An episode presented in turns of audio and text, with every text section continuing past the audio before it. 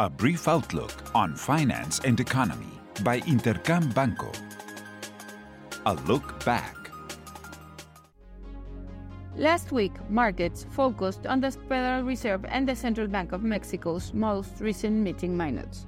Regarding the former's, members of the Federal Open Market Committee believed that it won't be wise to cut the rate until there is higher degree of certainty that inflation is steadily moving toward a 2% target. Meanwhile, in Mexico, the central bank showed divergences regarding the possibility of starting the rate cutting cycle at the next meeting in March, maintaining a cautious stance. As for inflation in Mexico, it's positively surprised by slowing down in the first half of February.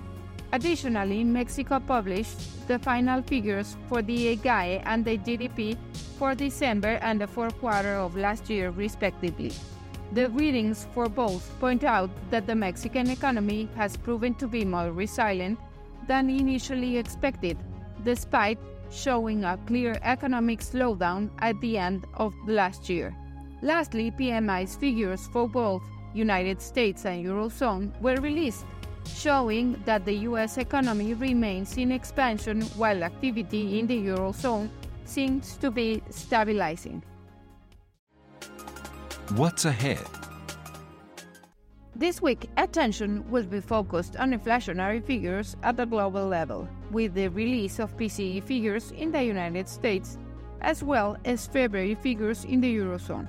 For the Fed's preferred inflationary gauge, the market expects a 2.4% year-on-year figure, while for consumer price index in the monetary bloc, consensus forecasts a 2.50% year-on-year figure. In Mexico, the central bank will release the quarterly inflation report for the period October-December of last year. Regarding economic activity in the United States, February manufacturing ISM will be disclosed. Similarly, the leading PMI indicators will be published in Mexico and China. Lastly, trade balance figures will be announced in Mexico. I hope you have a great week.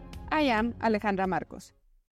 This was a brief outlook on finance and economy by Intercam Banco. Follow us on social media and listen to our podcast at intercam.com.mx.